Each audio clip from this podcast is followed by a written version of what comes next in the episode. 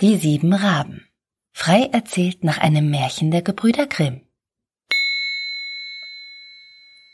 Es waren einmal ein Mann und eine Frau, die hatten sieben Söhne, aber immer noch kein Töchterchen, so sehr sie sich's auch wünschten. Endlich aber bescherte ihnen der Himmel auch ein Mädchen. Oh, wie groß war da die Freude. Doch das Kind war schmächtig und klein, und so sorgten sich die Eltern. Hoffentlich kommt es nur durch, sprach die Mutter. Ja, wollen wir es nur hoffen. Aber lass uns dem Kind nur besser die Nottaufe geben, falls es doch anders kommt, antwortete der Vater und rief sogleich den ältesten seiner Söhne herbei. Junge, komm her. Nimm den Krug hier und geh doch bitte zur Quelle und hole Taufwasser für dein Schwesterlein. Ja, Vater, das will ich machen, sprach der Knabe und eilte los, und die anderen sechs liefen mit. Beim Brunnen angelangt, wollte aber jeder der sieben Brüder der Erste beim Schöpfen sein. Und so gab es ein Gerangel, bis ihnen der Krug schließlich in den Brunnen fiel. Oh, ihr Dummköpfe, schaut doch nur, was ihr angestellt habt, rief der Älteste da.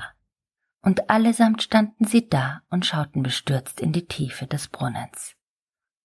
Keiner wusste nun, was zu tun war, und keiner getraute sich mehr heim. Als sie aber immer nicht zurückkamen, wurde der Vater zu Hause ungeduldig und sprach Nun, wo bleiben Sie denn? Ach, gewiss haben Sie es wieder über ein Spiel vergessen, die gottlosen Jungen. Und da ihm so Angst war, dass sein kleines Mädchen ungetauft verscheiden müsse, rief er im Ärger Ach, ich wollte, dass die Jungen alle zu Raben würden. Kaum aber hat er diesen Satz beendet, hörte er schon ein Gekreische und Geschwür über seinem Kopf in der Luft und als er in die Höhe blickte, sah er sieben kohlschwarze Raben auf und davonfliegen. Doch die Eltern konnten die Verwünschung nicht zurücknehmen.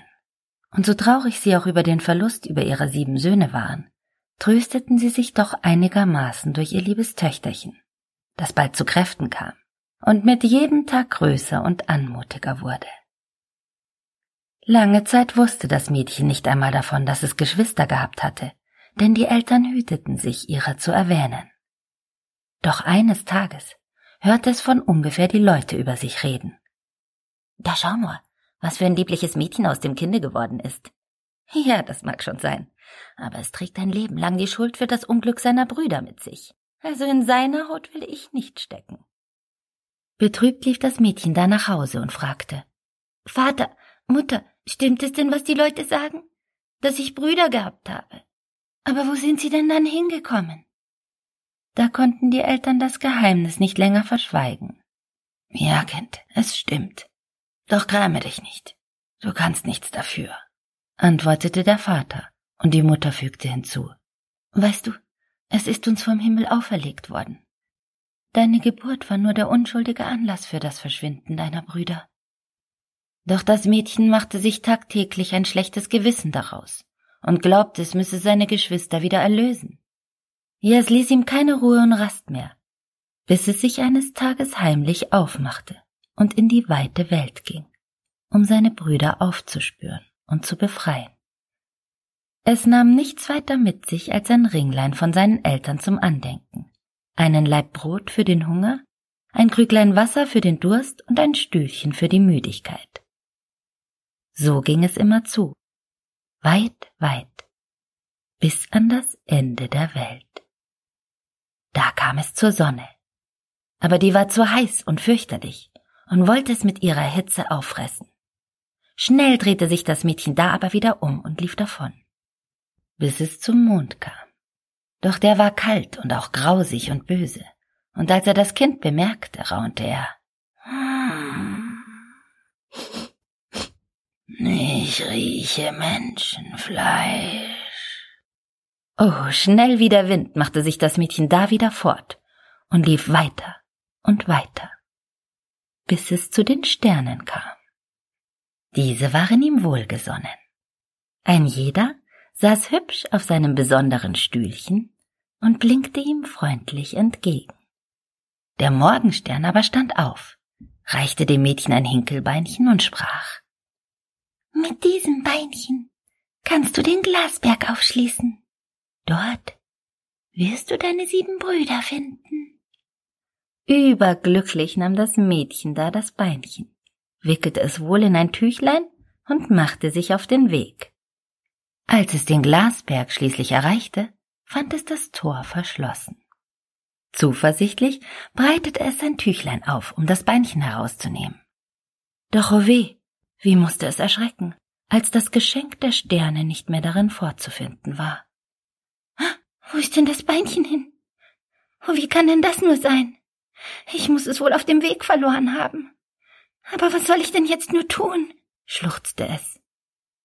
Ja, was sollte es nun anfangen?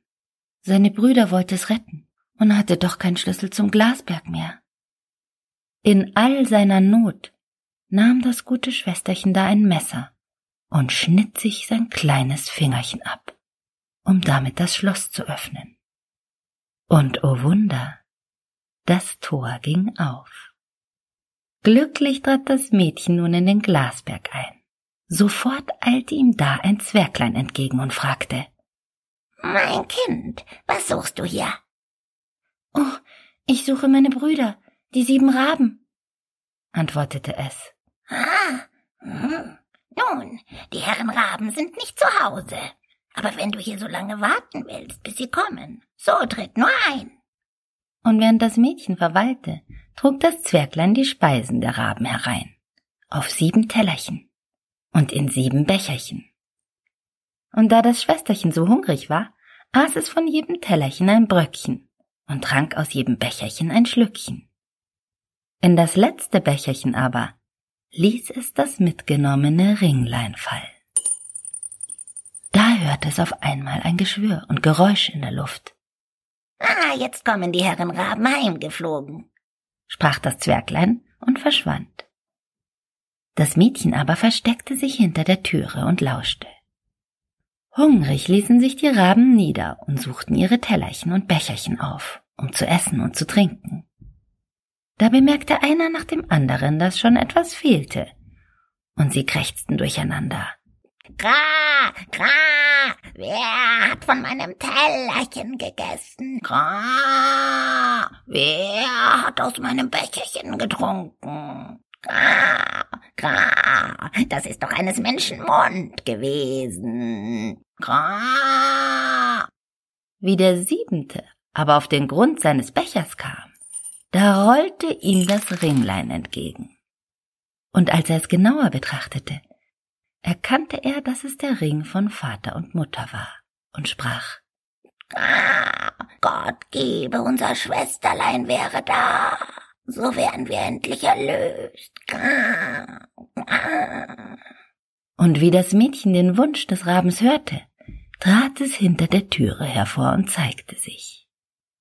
Kaum aber hatten die Raben ihr Schwesterchen erblickt, erlangten sie ihre menschliche Gestalt zurück und waren erlöst. Voller Freude schlossen sie da ihr Schwesterchen in die Arme, herzten und küssten einander und zogen fröhlich heim zu den Eltern.